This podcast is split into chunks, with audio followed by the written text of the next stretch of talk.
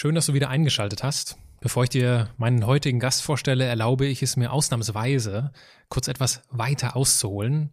Denn in der 20. Folge meines Podcasts sprach ich mit Annika Zein darüber, wie ein Sturz von einem Pferd ihre Lebenslinie für immer veränderte.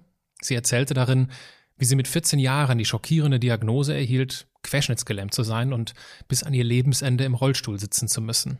Annika erzählte dabei aber auch, dass ihr neben der bedingungslosen Unterstützung ihrer Familie auch der Glaube an Gott dabei geholfen hat, die dunkle Zeit nach dem Unfall zu überstehen.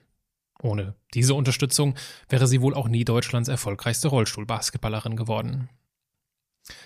Ich wurde dabei hellhörig und begab mich im Anschluss auf die Suche, um mit jemandem ausführlicher über Glauben zu sprechen. Passenderweise heißt es in Matthäus 7, Vers 8, wer sucht, der findet. Gesucht habe ich einen Andersmacher, Gefunden habe ich Dr. Johannes Hartl. Früher studierte Johannes Hartl Germanistik, Philosophie und promovierte in katholischer Theologie. Heute schreibt er Bücher, hält auf der ganzen Welt Vorträge und leitet das Gebetshaus in Augsburg, ein Ort, an dem rund um die Uhr gebetet wird. Ein Gläubiger, der sich mit einfachen Antworten auf schwierige Fragen nicht zufrieden gibt, ein Christ, der sich immer stärker zur Philosophie als zur Theologie hingezogen gefühlt hat, und ein Katholik, der intellektuellen Anspruch mit bunten Socken kombiniert. Diese Mischung, die fand ich einfach cool und aufgrund meiner eigenen Glaubenserfahrung war es mir eine große Freude, mit Johannes Hartl darüber zu sprechen, was christliche Gemeinden von Dönerbuden lernen können, wie sich Glaube und Wissenschaft unter einen Hut bringen lassen und was das Zölibat mit den Missbrauchsfällen in der katholischen Kirche zu tun hat. Es ist schön, dass du uns zuhörst. Menschen, die in keine Schublade passen. Geschichten voller biografischer Brüche. Inspiration, um neue Wege zu gehen. Auch Models können Doktor sein. Erfolgsmuster von Andersmachern. Der Podcast mit Wirtschaftswissenschaftler, Model und Berater Dr. Aaron Brückner. Ich bin da mitgeschleppt worden auf eine Veranstaltung, die ein bisschen so ähnlich ist wie die, die wir jetzt machen. Und ich bin reingekommen und habe mir gedacht, ihr seid alle totale Freaks. Und der Glaube ist natürlich ein Wagnis. Also Glaube heißt nicht äh, die Information haben, dass es Gott mit Sicherheit gibt. Aber dieses Wagnis geht jeder Mensch ein. Jeder Mensch pokert auf eine mögliche Sinndeutung. Ich habe mich immer zur Philosophie mehr hingezogen gefühlt als zur Theologie. Ich habe in der Theologie oft diese Schärfe des Argumentes nicht vorgefunden. Johannes, danke, dass du dir die Zeit für dieses Gespräch nimmst. Sehr gern.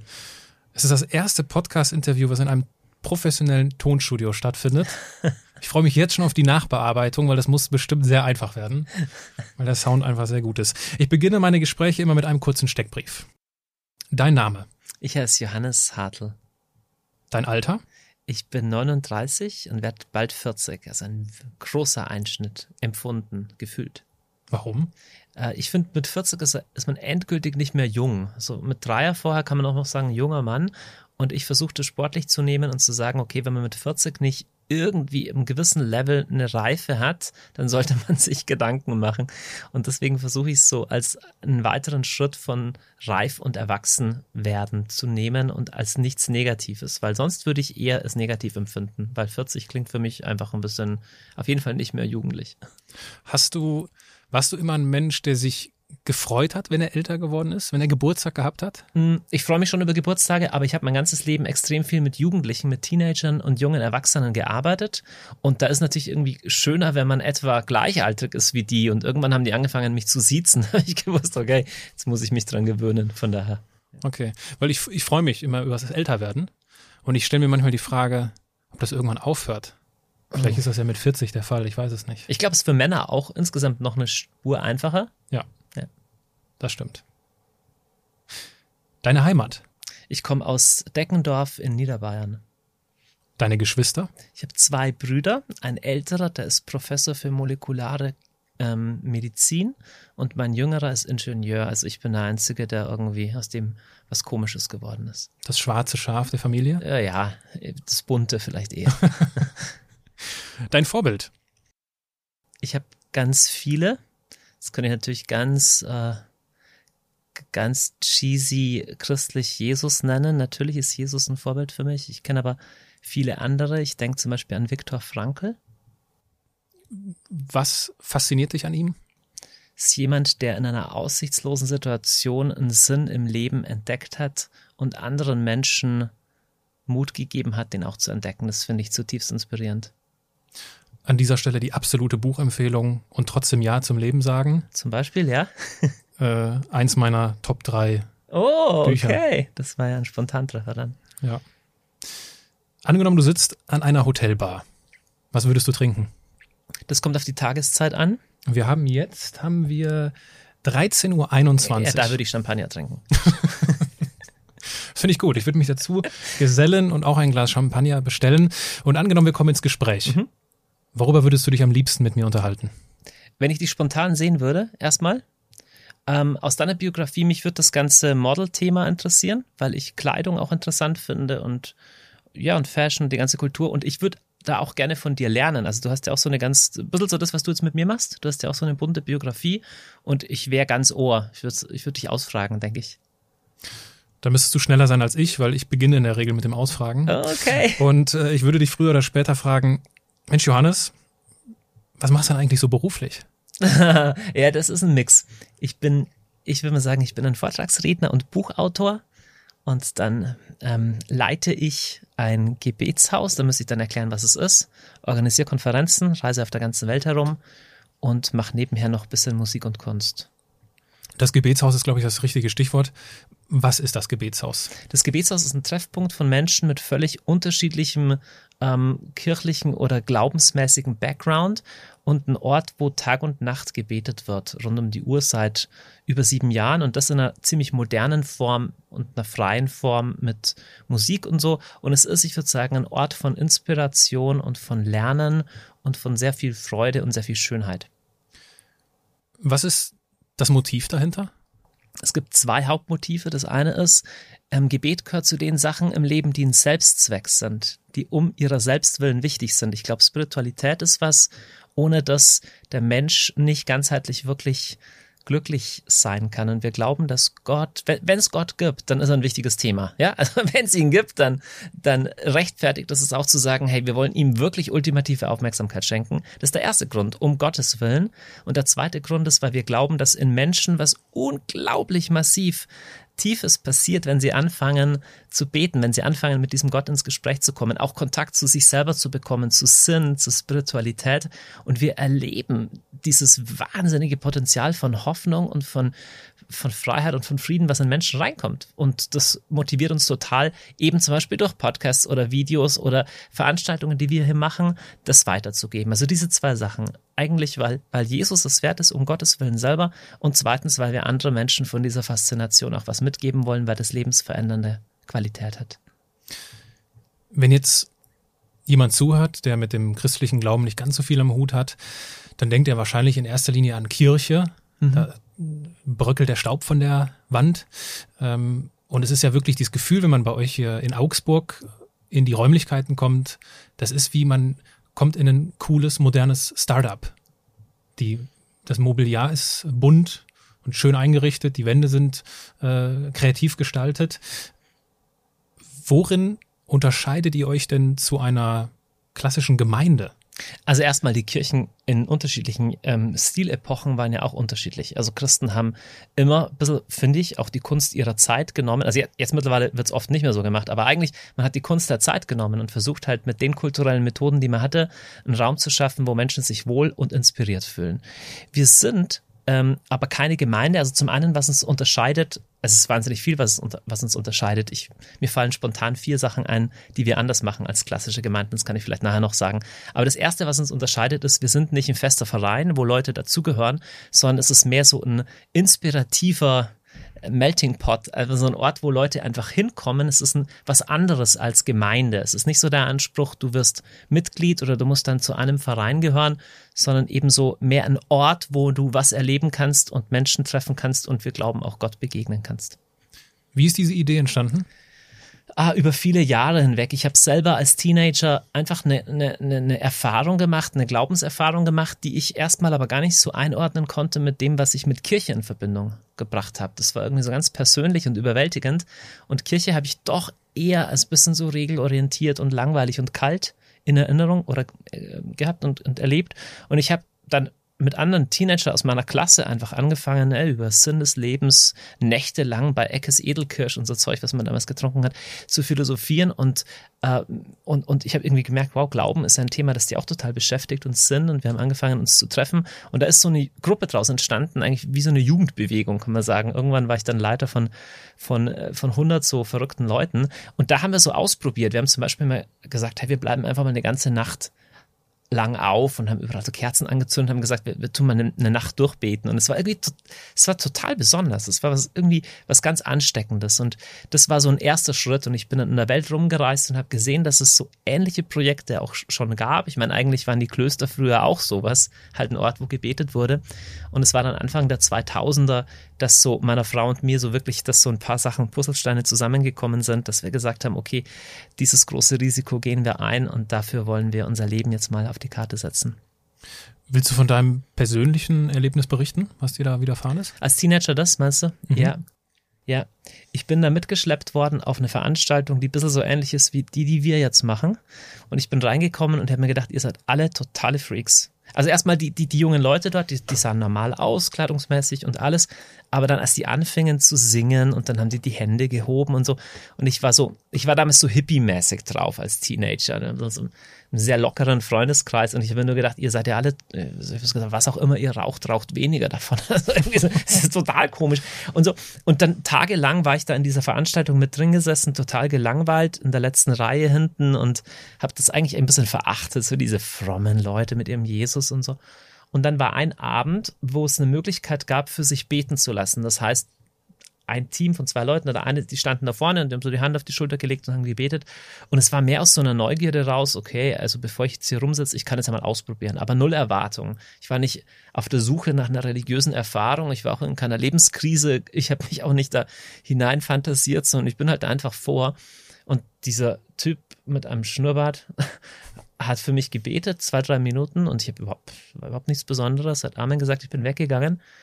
Und ich habe einfach nur gemerkt, dass was anders ist. Und zwar so anders, dass ich total irritiert war. Und das Lustigste überhaupt war, ich habe mir gedacht, wow, was für ein, was für ein tolles Mädchen. Das war mein Gedanke.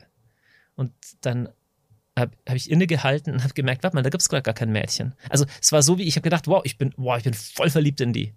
Und dann habe ich gecheckt, weil da ist, ist gerade gar keine sie, ja, in die ich gerade verliebt sein könnte. Und dann schaue ich mir selber so beim emotional reagieren zu und denke mir, hey, warum bin ich verliebt? Warum spüre ich Liebe? Das, das kann nicht sein. So, als hätte mich jemand geküsst, als wäre ich, ja, ja, wie man halt bei verliebt ist. Aber ich würde sagen, ich habe dann genauer hingeschaut, es war noch, noch tieferer Friede, wenn man verliebt ist. Es ist ja oft so ein total, du kannst nicht einschlafen, so, du bist nur total aufgekratzt. Und es war gleichzeitig, ich, ja, meine Güte, ich kann das schwer beschreiben. Das ist genauso wie, was man zutiefst erlebt hat, kann man immer nicht das kann man selber nur erzählen, das kann man jemand anderem nicht, kannst ja nicht in den Kopf reinschauen, aber es war einfach dieses Bewusstsein, ich bin einer Person begegnet. Und diese Person ist größer als ein Mensch und größer als das Universum eigentlich. Klingt total eigenartig, aber es war für mich, es hat mein Leben komplett erschüttert. Ähm, und ich habe monatelang gebraucht, erst zu checken und zu realisieren, was das war. Also ich bin erstmal gar nicht auf die Idee gekommen, okay, ich werde jetzt anfangen, irgendwie besonders fromm oder christlich zu leben. Ich genauso weitergemacht, war eher so partymäßig unterwegs. Ich wusste nur, ich hatte da eine Freude und eine Tiefe. Ich bin da was begegnet, was ich noch nie erlebt hatte. Und es ist aber nach ein paar Tagen wieder schwächer geworden. Und es hat in mir so eine Sehnsucht zurückgelassen. Sowas wie, ich weiß, es gibt mehr vom Leben und da gibt's was Tiefes und ich wusste, dass es mit diesem Gott zu tun hat, irgendwie. Und erst so ein halbes Jahr später hat mir jemand den Tipp gegeben, hey, du kannst für, du kannst da eine Entscheidung treffen, wirklich ja zu sagen zu diesem, zu diesem Jesus, dass du ihm folgen willst und dass du ihm letztendlich dein, dein Herz schenkst. So ähnlich wie die eine Sache ist, dich zu verknallen, die andere ist dann wirklich eine Beziehung einzugehen, so bisschen. Und diese Entscheidung ein halbes Jahr später, die war viel weniger emotional, das war viel mehr rationaler. Ich habe einfach so ein Tagebuch reingeschrieben, wie so ein Vertrag mit Gott. Ich habe gesagt, okay, alles klar, ich, ich will jetzt echt mit dir leben und du bist jetzt der Chef. Und da habe ich emotional dann gar nichts gespürt, aber im Rückblick würde ich sagen, diese Entscheidung ähm, hat mein Leben noch mehr geprägt, weil dann habe ich echt gemerkt, dass sich Sachen verändert haben auf einmal. Wie zum Beispiel? Zum Beispiel, mir ist aufgefallen, dass ich manch, auf manche Sachen keine Lust mehr hatte. Zum Beispiel, bei mir im Freundeskreis, ich hatte einen sehr, sehr, sehr, ich würde sagen, verächtlichen Umgang mit Frauen. Also halt einfach, du hast halt mit Mädchen gespielt. So, eigentlich, ja. Und ich habe nur gemerkt, irgendwie, auf einmal, ich wollte es nicht mehr. Also nicht im Sinne von, ja, du darfst jetzt nicht mehr, sondern eher so, hey, ich, ich, ich, ich, will Frauen gut behandeln. Ich, ich will die nicht wie Dreck behandeln oder wie was, mit was du einfach spielst. Und ich habe auch gemerkt, wie ich über andere Leute, ich neige noch immer dazu, mit meinen Worten zu scharf zu sein.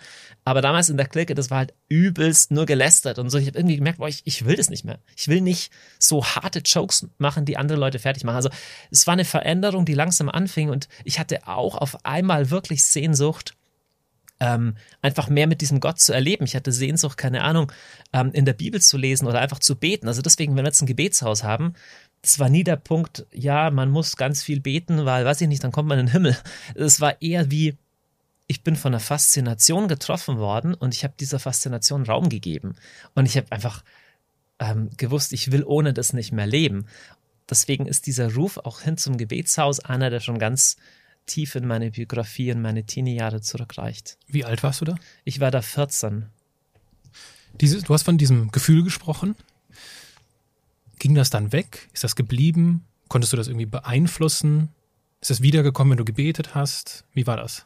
Also erstmal, das ist im Laufe von ein paar Tagen weggegangen und ich habe und da ist eine Traurigkeit zurückgeblieben, weil ich irgendwie gemerkt habe, ähm, ich wusste den Weg dahin nicht zurück. Und ein halbes Jahr später, als ich diese Entscheidung dann wirklich für Gott getroffen habe, habe ich gemerkt, dass ich einfach, wenn ich, wenn ich mehr Zeit mit Gott verbringe, wenn ich ähm, dem Raum gebe in meinem Leben, dass dann was von diesem Gefühl zurückkommt. Aber nicht mit der gleichen, ähm, wie soll ich sagen, ja, nicht mit, de, mit der gleichen Überwältigungskraft. Ich würde nicht sagen weniger tief. Es ist ein bisschen wie, du verknallst dich in jemand und du bist, wenn du fünf Jahre mit dem zusammen bist, bist nicht jeden Tag genauso knallverliebt, aber trotzdem würdest du sagen, unsere Beziehung ist gereift. Und so ähnlich würde ich es auch sagen. Ich habe immer wieder im Laufe meines Lebens Momente gehabt von so einer wirklich tiefen, auch gefühlsmäßigen Nähe von Gott. Ich habe echt wunderbare Sachen erlebt und dann habe ich auch Sachen, Zeichen, Zeiten erlebt, wo du zweifelst oder wo es dürr ist und wo es einfach nicht einfach nur ähm, so wunderbar ist. Aber das finde ich ist auch okay. Aber an so einer grundsätzlichen, an so einem grundsätzlichen Frieden oder an so einem grundsätzlichen Wissen, da ist was, was mein Leben trägt und ich bin dem begegnet. Das ist nicht nur im Kopf, das habe ich mir nicht ausgedacht. Das ist nie wieder weggegangen. Jetzt ist der Weg vom 14-jährigen Johannes, der diese Erfahrung gewinnt, bis hin zur Gründung des Gebetshauses ja ein längerer gewesen. Was ist denn dazwischen passiert? Ja, erstmal war ich noch an der Schule und ich habe irgendwie gedacht, war diese, diese Erfahrung, die ist, die ist, die ist so toll. Ich will eigentlich, keine Ahnung, ich habe erst überlegt, ich gehe ins Kloster oder irgendwie so. Dann habe ich eine Frau kennengelernt, das war dann schwieriger. Also meine jetzige Frau. Und dann äh, habe ich überlegt, dann brauche ich doch irgendeinen Job für einen Broterwerb. Und dann wollte ich eigentlich Kunst studieren oder Philosophie. Ähm, weil ich angefangen hatte, mich mit, mit Philosophie zu beschäftigen und Kunst war immer ein Thema in meinem Leben. Und dann habe ich aber irgendwie gedacht, das sind beides nicht so richtige Broterwerbsjobs. Und dann wie ganz viele Leute, die nicht wissen, was sie werden sollen, äh, habe ich dann Lehramt angefangen zu studieren, äh, weil ich Germanistik toll fand. Und dann habe ich nebenher Philosophie ein bisschen gemacht und, und auch noch Religion. Ich fand Theologie immer entsetzlich, aber manche Themen davon haben mich interessiert. Und ich konnte dann an der Uni so eine Nische von einem Thema finden, das mich fasziniert hat, wo ich weiterarbeiten konnte und dann auch noch promovieren konnte. Und das gab mir einfach ein paar Jahre Zeit, noch länger nachzudenken, was ich mit meinem Leben machen will. Und was ich nebenher immer gemacht habe, war das, was ich vorher schon gesagt habe, einfach mit jungen Leuten einfach was zu machen, über den Glauben zu reden. Und es war relativ ungeplant, es war nicht so strukturell, aber es waren halt, weiß ich nicht, 100 Teenager oder mal 500 Teenager haben so Events organisiert. Und ich habe das immer geliebt, mit jungen Leuten, gerade auch mit solchen, die jetzt gar nichts damit anfangen können, mit Glaube oder Kirche, mit denen zu diskutieren und einfach Zeit zu, zu verbringen. Und so ab dem Jahr 2003 wurde für mich die Frage dann immer deutlicher, was will ich machen, weil irgendwie mein Studium lief dann weiter aus. Und das war dann dieser Weg, wo ich erst gemerkt habe, wie wichtig das Thema Gebet in meinem Leben ist und mir gezielt Sachen auf der ganzen Welt angeschaut habe, auch die es gibt. Und bis wir dann 2006 hat mein Vertrag an der Uni geendet, ähm, uns wirklich entschieden haben, dieses Risiko einzugehen. Das war nämlich auch ein finanzielles Risiko, ein sehr großes, an einen Sprung ins Gottvertrauen, diese normalen Sicherheiten eines Jobs loszulassen und eben was anderes zu machen. Ich würde gerne auf dieses faszinierende Thema in deiner Studienzeit zu sprechen kommen. Was, was war das? Womit hast du dich inhaltlich beschäftigt? Ja, ähm, mich hat immer die atheistische Philosophie mehr interessiert als die irgendwie christliche, weil ich, ich war ja nicht interessiert, einfach nur das, was ich eh schon glaube, noch zu verfestigen. Also ich wollte die Argumente hören von denen, die was ganz anderes glauben. Und ich bin da auf zwei ganz wichtige Stränge gestoßen. Das eine ist die Postmoderne, die einfach sagt, sowas wie objektive Wahrheit gibt es nicht. Es ist einfach gesellschaftlich konstruiert. Es gibt ganz unterschiedliche Zugänge, weil schon die Sprache so ist, dass du sie nicht reduzieren kannst auf eine Ursprache. Und das stimmt. Ich habe ja Linguistik auch studiert und äh, da hast du intuitiven Zugang dazu. Musst sagen, ja klar, unterschiedliche Sprachen zeigen unterschiedliches von der Welt. Gibt nicht eine Metaperspektive. So, und das zweite ist die analytische Philosophie, mehr aus dem angelsächsischen Raum, die halt ähm, so stark aus in der Tradition des Empirismus kommt, also zu sagen, das, worauf wir zurück, zurückgehen können, ist Naturwissenschaft, sind naturwissenschaftliche äh, Daten und Philosophie sollte sich orientieren an dem, wie, wie der Empirismus aus Sinnesdaten gelernt hat, objektive Schlüsse zu ziehen. Und das hat mich fasziniert, weil dann meine Frage war, okay, kann es da noch Raum für sowas wie Wahrheit in Glaubensfragen geben? Oder bleibt nur so ein Raum, dass du sagst, okay, der eine umarmt halt Bäume im Wald und der andere mag lila, der andere blau, blau und so ist halt einer religiös und der andere nicht und so. Und das hat mich nämlich nicht überzeugt. Ich glaube, dass es bei Glauben um was viel Existenzielleres geht als nur um Geschmack. Und so habe ich angefangen, äh, da zu forschen und kam auf das Thema der, der Metaphern.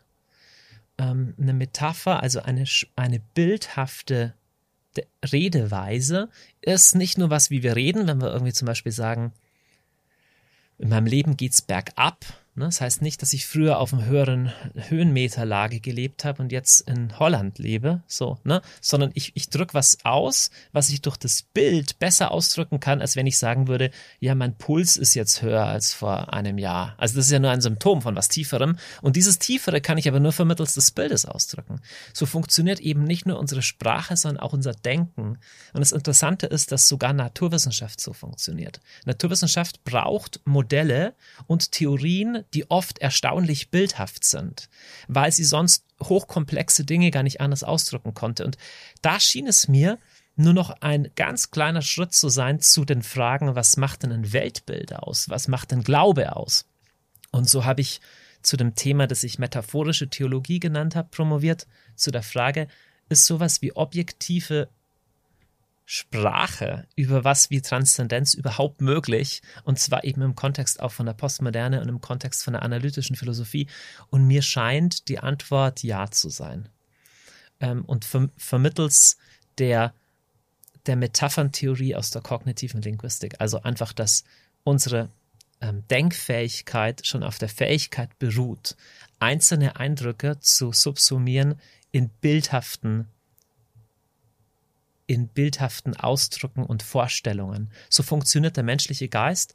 Das heißt, ein objektives, einfach nur Abbilden vom Außen oder von Sinnesdaten oder von naturwissenschaftlichen Fakten ist äh, komplett eine Illusion. Das ist nicht so.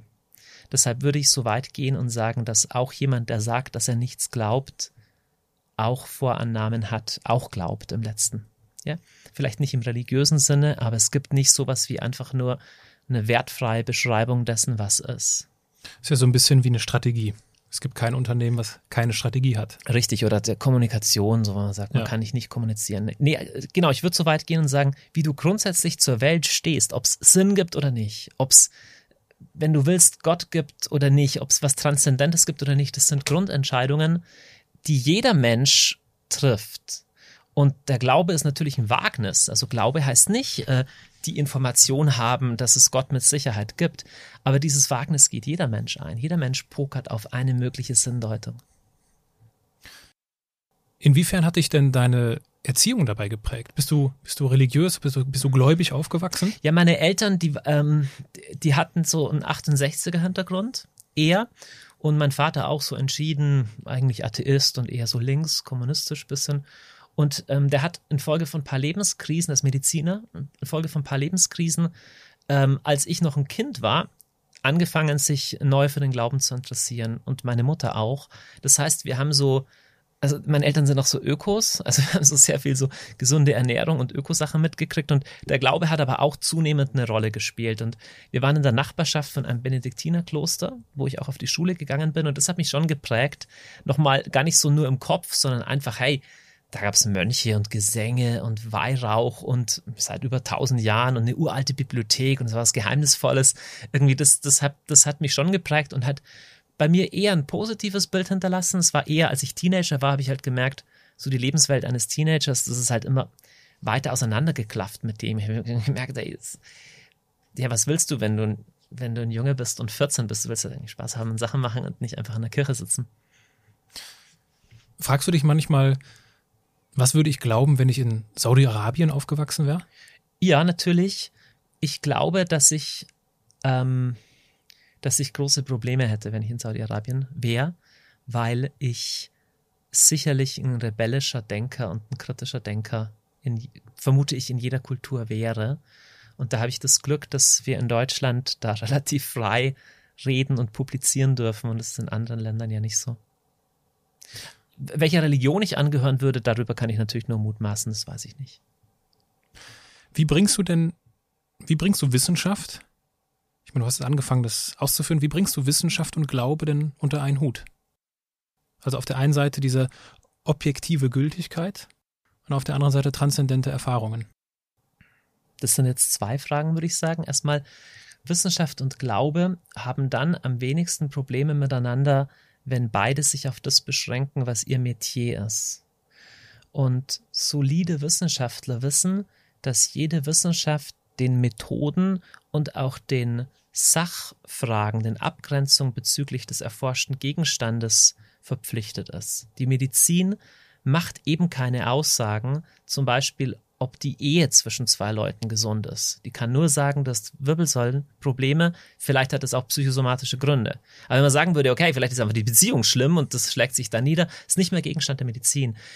Ähm, die Naturwissenschaft beantwortet Fragen über die Beschaffenheit der Natur. Und zwar mit, mit Hilfe von Messinstrumenten und sie stellt Theorien auf. Aber je komplexer die Theorien werden, desto mehr Deutung enthalten sie auch und desto näher sind sie auch am Glauben. Und ich glaube, sehr, sehr, sehr gute Naturwissenschaftler wissen um diesen Unterschied. Wir haben heute immer mehr Leute, die Naturwissenschaft verwechseln mit Naturalismus. Und Naturalismus ist die Ideologie, die besagt, dass es jenseits des naturwissenschaftlichen Erforschbaren nichts gäbe. Das ist aber nicht Naturwissenschaft, das ist eine Ideologie. Das ist genauso wie wenn der Mediziner sagen würde, wenn ich dich aufschneide und finde da drin keine Depression, dann hast du auch keine. Also ich übertreibe natürlich, so plump mhm. ist es nicht, aber das ist praktisch zu glauben, dass ein wissenschaftlicher Zuschnitt auf die Welt alles sei. Also wie, wie bringe ich Glaube und Naturwissenschaft unter einen Hut? Ähm, wir brauchen Naturwissenschaft und der Glaube ist eine Deutung des Lebens. Der Glaube ersetzt nicht Wissenschaft, sondern er deutet ein gesamtes Lebens hinsichtlich einer Sinnperspektive. Und zu deiner zweiten Frage mit der objektiven Wahrheit und der spirituellen oder der Erfahrung allgemein. Erfahrungen sind überhaupt nicht objektiv, aber das sind naturwissenschaftliche ja auch nicht. Sondern, also ein einzelner Versuch beweist ja noch gar nichts, mhm. sondern du hast globalere Theorien, die sich auf, aufgrund von langen Reihen von, von verifizierten Versuchsreihen berufen können. Und das ist ganz witzig, in der Wissenschaftstheorie gibt es ähm, seit den 50er oder 60er Jahren eine Riesentheorie über die Verifikation und Falsifikation, die darauf rausläuft, dass man auch wissenschaftliche Theorien überhaupt nicht zweifelsfrei beweisen kann. Man bräuchte ja eine unendliche Anzahl von mhm. immer gleichlaufenden Versuchen und man kann sie auch nicht einwandfrei falsifizieren, weil erstmal klar sein müsste, welche Kriterien gelten, dass eine Falsifikation vollständig ist. Das heißt, eine völlige Objektivität ist dem Menschen niemals möglich. Wenn es Objektivität gibt, dann ist sie schon was Transzendentes. So im Sinne von wie eine Hoffnung, dass es jenseits von all unseren unterschiedlichen Beschreibungen sowas wie Wahrheit gibt. Also ich glaube nicht, dass es rein naturwissenschaftlich oder rein innermenschlich sowas wie objektive Wahrheit gibt. Oder wenn man an die Moral denkt, wir haben de facto in unterschiedlichen Kulturen, unterschiedlichen Völkern unterschiedliche Dinge, die als gut angesehen werden. Aber wenn man sagen würde, okay, dann gibt es halt objektiv gut nicht, das ist eine steile These, weil dann mhm. kann man auch nicht über die Beschneidung von Mädchen, gegen die Beschneidung von Mädchen sein. Dann kann man nicht gegen Zwangsehe sein, dann kann man nicht gegen Kannibalismus sein und alle möglichen schrecklichen Sachen, die es gibt. Ähm, das heißt, ich glaube, in uns Menschen drin gibt es eine Grundintuition, dass es das Wahre und das Gute, dass es den Sinn und dass es was Höheres gibt. Und die Grundfrage zwischen Atheismus und Glauben ist, trügt uns diese Intuition? Das ist eine steile These. Dann sagt man, dass es nämlich alle Menschheitskulturen, alle acht Milliarden, nicht vielleicht alle acht Milliarden, aber ein großer Teil aller Milliarden Menschen, die auf der Erde leben, haben diese Grundintuition, dass all die sich täuschen. Alle Menschheitskulturen haben Religion entwickelt, die haben sich alle getäuscht. Ich finde, das Argument ist nicht leicht durchzuhalten, aber das wäre das Einzige, dass man sagen würde, der Wunsch nach Glaube, nach Sinn, nach dem Guten, nach dem Wahn ist ein, eine, ein Irrweg der Evolution. Man kann das Argument bringen, aber ich finde es schwer durchzuhalten. Oder man sagt, nee, genauso wie es den Durst nicht gäbe, wenn es Wasser nicht gäbe. Wenn man auf dem Mars flöge und fände dort Marsbewohner und würde messen anhand der Gehirnströme, dass die Durst empfinden, hätte man meines Erachtens einen Beweis erbracht, dass es auf dem Mars Wasser gibt. Sonst hätten die diesen Durst nicht. So könnte man ein Argument anführen zu sagen, wenn der Mensch die Intuition hat, dass es das nicht gibt, äh, dass es all das gibt, das Wahre, das Gute, Sinn, Ewigkeit, wir aber auf der Erde innerweltlich das nicht vorfinden, dann muss dieser Sinn oder da muss diese Orientierung am Guten etwas Transzendentes, also etwas über das sichtbar Materielle hinausgehende sein. So kann man argumentieren. Aber natürlich ist es kein Beweis, es ist eine Näherung an den Glauben. Wie viele Menschen findest du eigentlich so in deiner Branche, mit denen du über diese Dinge mit diesem Anspruch diskutieren kannst? Leider nicht so viele. Woran liegt das? Also, ich habe mich immer zur Philosophie mehr hingezogen gefühlt als zur Theologie. Ich habe in der Theologie oft diese Schärfe des Argumentes nicht vorgefunden. Ich glaube, es gibt solche Denker, eine Handvoll kenne ich auch, aber ich habe das oft erlebt, Leute interessiert dann eher, weiß ich nicht, über irgendwelche Kirchensachen, ob die Kirche das machen soll, das, und das interessiert mich eigentlich nicht so, sondern mir geht es sehr um diese existenziellen Grundfragen. Und ich habe das Gefühl, dass fast alle Menschen ein Gefühl für diese Grundfragen haben, nicht immer haben sie so viel Wortschatz oder so dafür. Aber diejenigen, mit denen ich diskutieren kann, sind oft Leute, die sich mit Philosophie beschäftigt haben. Du beschäftigst dich ja nicht nur mit diesen existenziellen Grundfragen, sondern du singst auch. Ja. Und an dieser Stelle Stimmt. hören wir mal rein, wie sich das so anhört.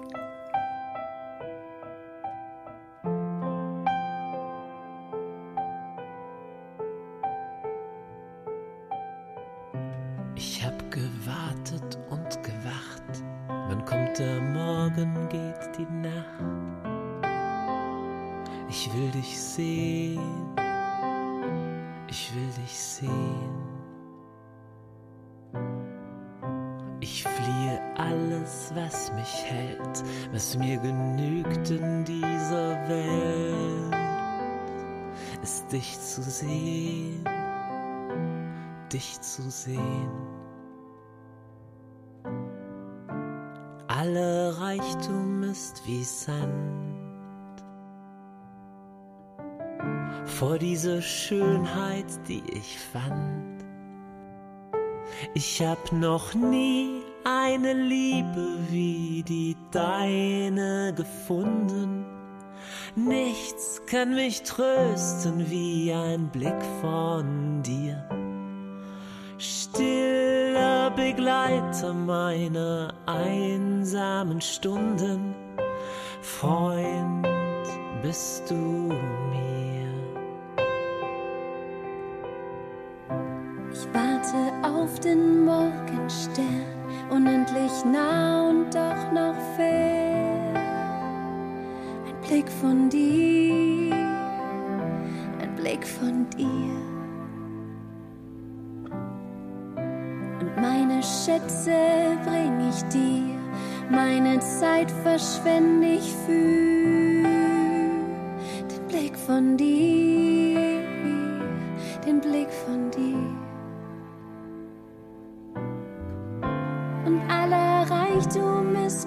Sand. Vor dieser Schönheit, die ich fand. Ich hab noch nie eine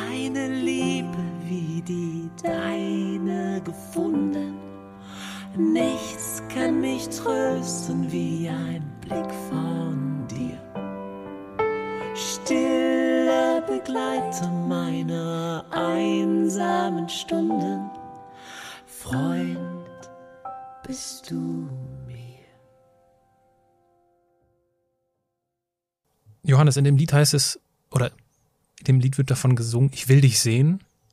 Und es geht es wird davon gesprochen, die Liebe zu finden. Angenommen, es hört jetzt jemand zu, der keinerlei Bezug zu, zum christlichen Glauben hat und sich als Atheist bezeichnet. Wie würdest du dieser Person erklären, worum es in diesem Lied geht? Ich würde ihn fragen, ob er oder sie die schon Liebe erlebt hat im Leben. Und ich hoffe, er oder sie würde Ja sagen. Und dann würde ich sagen, schauen, ich glaube, dass wir in der Liebe eine Ahnung haben, dass es noch mehr gibt als nur, ja, Liebe ist ja, Liebe ist ja mehr als Sex oder Fortpflanzung, ne? Sondern dass in uns Menschen da was wie aufgerufen wird, was über das hinausgeht. Ich hatte eine ganz wunderbare Diskussion mit einer jungen Buddhistin über das Thema mal im Flugzeug. Ähm, aber das ist ein anderes Thema, wo, wo, wo wir angefangen haben, über Liebe zu sprechen. Und für mich ist eigentlich die unfassbarste Aussage zu behaupten, dass das Höchste, was das Universum zusammenhält, Liebe sei. Also Gott ist die Liebe, ist der Anspruch des Christentums, total krass. Weil jeder, der sich radikal verliebt, der hat tief drin eine Ahnung, dass das irgendwie das Wichtigste ist, was es gibt. Also wenn du dich verliebst, dann spielt Geld keine Rolle, Zeit keine Rolle, ist egal. Du fliegst ans andere Ende der Welt, um die Person zu sehen. Du stehst nachts um drei auf und telefonierst noch, weil du verliebt bist, du kannst nicht schlafen. Und ich glaube, dass uns diese Erfahrung der Liebe an die Mitte der Frage führt, zu der Mitte der Frage führt, was ist mein Sinn, wofür bin ich gemacht? Und wenn das wahr wäre, dass Liebe auch der tiefste Sinn des Universums ist und der Grund des Universums ist, ich würde sagen, das ist eine verdammt gute Nachricht. Und die lohnt sich auch, der nachzuspüren. Und um dieses Nachspüren geht es in diesem Lied. Jetzt gibt's viele Menschen, die wahrscheinlich eher dich, also Johannes Hartl, kennen, als das Gebetshaus in Augsburg. Wie strategisch geht ihr denn davor, dich so als, es ist ein Personal Brand letztendlich, dich als Brand zu positionieren? Ja, ähm, in den ersten Jahren habe ich gedacht, das bräuchte es nicht, weil sowas wie ein Gebetshaus, das steht für sich allein. Und ich habe aber dann gemerkt, Menschen reagieren halt auf Menschen. Das ist so.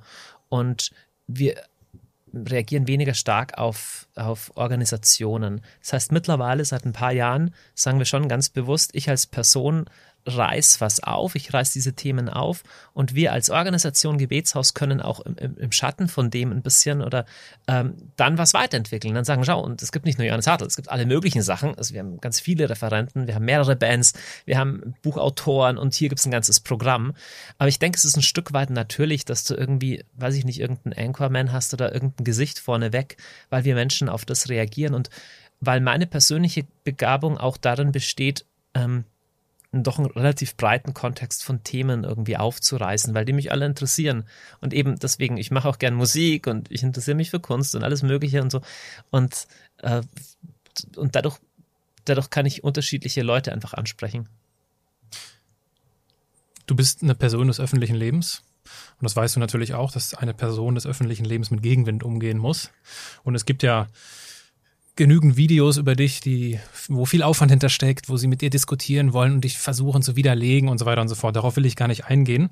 Aber wir haben ja eben ein Lied gehört, wo du auch singst. Und äh, da gibt's natürlich viele positive Kommentare. Und ähm, ich habe einen Kommentar rausgesucht, der nicht ganz so positiv war. Vielleicht nett gemeint, ich weiß es nicht. Und da steht, Johannes, lass das singen. Du hast viel mehr andere Talente. Wie sehr trifft dich das? Ähm, die Kritik, ich, ich, würde mal sagen, das mit dem Singen trifft mich ein bisschen mehr als andere Sachen, weil wenn man singt, macht man sich schon sehr verletzlich. Und ich bin auch der Meinung, dass ich nicht die größte äh, Stimme des Universums habe. Es ist eher so, ich habe das Lied geschrieben und ich hatte das Gefühl, wow, ich will mich da als Person auch ein Stück weit dahinter stellen und verletzlich machen.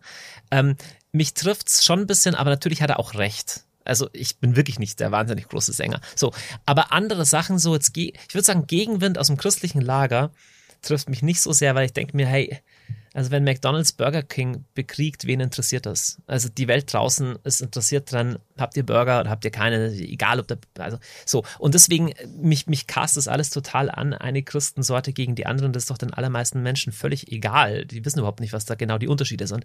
Wenn ich, äh, wenn ich mit Reportern rede oder ich hatte letztes Jahr auch ein langes Streitgespräch mit einem der prominentesten Atheisten in Deutschland, dem Philipp Möller, das, äh, ich würde nicht sagen, das trifft mich emotional mehr, aber es fordert mich mehr heraus. Das finde ich dann wirklich interessant.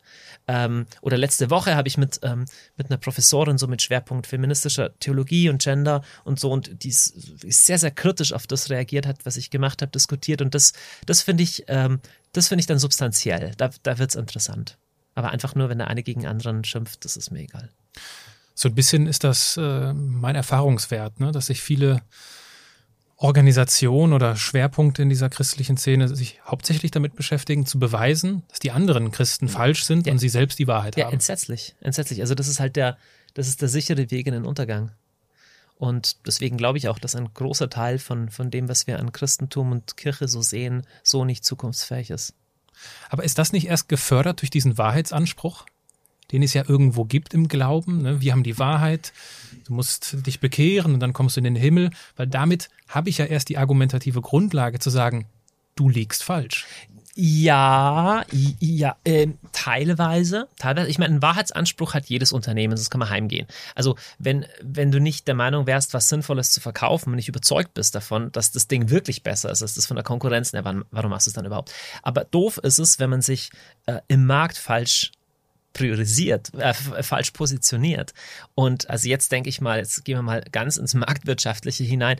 Das, was mich interessiert, äh, wenn, wenn zwei Pizzerias nebeneinander sind, es ist egal, ob der Koch von der einen Pizzeria sich mit dem anderen versteht und ob der die Pizza gut findet. Letztendlich ist entscheidend, ob der Kunde sie gut findet. Also der, wie, wie, wie machst du eine erfolgreiche Pizzeria? Ja, nicht indem du auf andere Pizzerien schimpft, schimpfst, sondern indem du eine Pizza machst, die den Leuten wirklich weiterhilft. Und mein Interesse ist einfach, also ich, ich, ich, glaube, dass das Hauptproblem nicht der Wahrheitsanspruch ist, sondern das Hauptproblem ist eine falsche Orientierung. Also ich denke, da muss man erstmal ein paar Ecken denken und man muss ein Stück weit entkoppelt sein von der normalen Welt, um nicht mehr zu checken, dass für die allermeisten Menschen diese Fragen irrelevant sind. Ob du jetzt katholisch oder evangelisch bist, ja, das ist für die allermeisten Leute kein Thema, aber es gibt Themen, die für jeden ein Thema sind. Sinn, wie gehe ich mit Tod um? Wie gehe ich um, wenn eine Beziehung scheitert, mit Schuld? Wie gehe ich damit um, wenn ich mich mit meinen Kindern entfremde? Gibt es irgendeine Hoffnung über den Tod hinaus? Was mache ich, wenn ich eine Krebsdiagnose habe? Gibt, also Glaube ist von eminenter Bedeutung. Leider ist Kirche oft für die Menschen nicht von eminenter Bedeutung und das treibt mich sehr um. Das ist, äh, ich finde das einen interessanten Punkt. Wenn ich äh, ich sage das immer so von aus, aus meinem Lebenslauf und ich bin als Pfarrerssohn natürlich äh, durchaus äh, geprägt worden durch den Glauben. Ich sage aber immer, ich bin nicht religiös aufgewachsen, ich bin gläubig aufgewachsen. Für mich ist es ein Riesenunterschied, ob jemand zehnmal im Jahr in die Kirche geht. Das ist für mich fast schon irrelevant, hat für mich nichts mit Glauben zu tun. Ja. Und ich kann sehr tief und auch sehr reflektiert glauben, ohne in die Kirche zu gehen. Das, ähm, das, das fasst sehr gut zusammen, wie moderne Menschen, zu denen ich mich auch zähle, das so empfinden. Ich würde dir recht geben. Und gleichzeitig wäre es aber total schade, wenn es keine Institutionen geben würde, die auch im Glauben noch Beheimatung gibt. Weil es gibt ja auch die Sehnsucht des Menschen, in meinem ganz eigenen persönlichen Glauben trotzdem irgendwie beheimatet zu sein in einer Gemeinschaft. Das muss nicht nur so ritualistisch sein, so einfach nur, keine Ahnung, ich setze mich halt rein.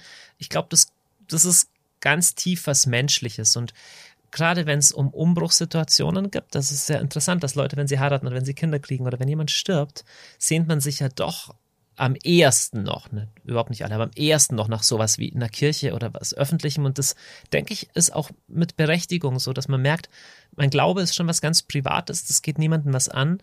Aber wie viel schöner wäre es, wenn es ähm, Orte gäbe oder Gruppen, Gemeinschaften, Institutionen, die sagen würden, gar nicht um dich zu vereinnahmen oder gar nicht dich in ein Korsett zu pressen, aber schau, hier, hier ist ein Raum, wo du sein darfst mit dem, durchaus auch in der, in der Pluriformität, die heute eh so ist. Die Leute machen ja eh, was sie wollen, ist auch okay, aber als eine Option, die wir anbieten. Und davon, das wäre ein bisschen so ein Traum von Kirche. Ja, das bedeutet ja, dass sich die Institution Kirche weiterentwickeln muss, genauso wie es Wirtschaftsunternehmen machen. Und es gibt ja diesen Trend der Shared Economy, Ja. also Airbnb, Car2Go. Und Ja.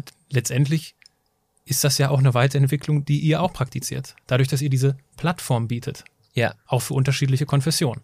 Also ich glaube einfach, genau richtig wie du sagst, wir leben in einer so äh, digitalisierten und einer transparenten Gesellschaft, dass man den Kunden sowieso oder den Menschen ja nicht besitzt. Es ist ja nicht so, dass du sie binden kannst, du sagst, du hast immer bei uns gekauft.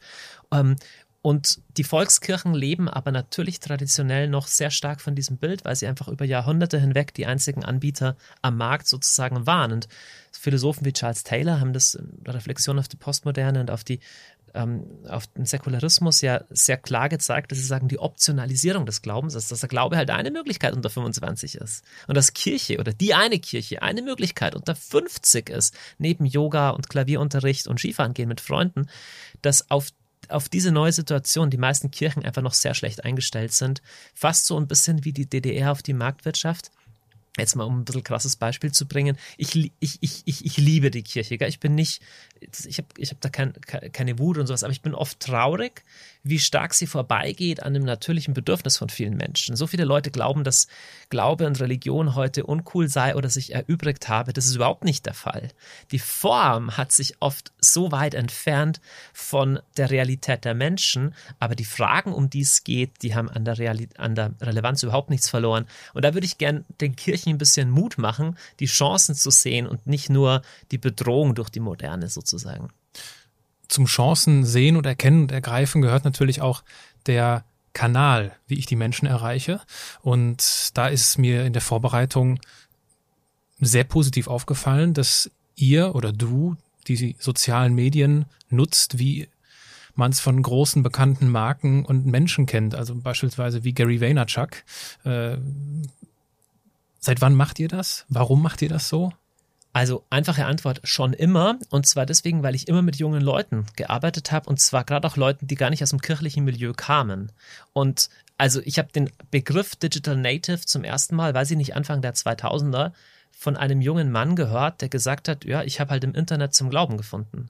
Ähm, so, der hat gesagt, das ist, also ich komme aus keiner Pfarrgemeinde, ich komme eben nicht aus einer Pfarrerfamilie, atheistische Familie, hat sich im Internet, also für ihn war das das Natürlichste der Welt, dann auch auf dieser Plattform äh, sein Glauben auszutauschen. Und ich bin, ich bin persönlich nicht so der Technikfreak, aber ich hatte immer viel mit jungen Leuten zu tun und für die, das war am Anfang gar keine Strategie, sondern für die war das Normale zu sagen, ja komm, dann machen wir doch auch einen Livestream davon und komm, dann ähm, laden wir das auch da oder da ho- hoch.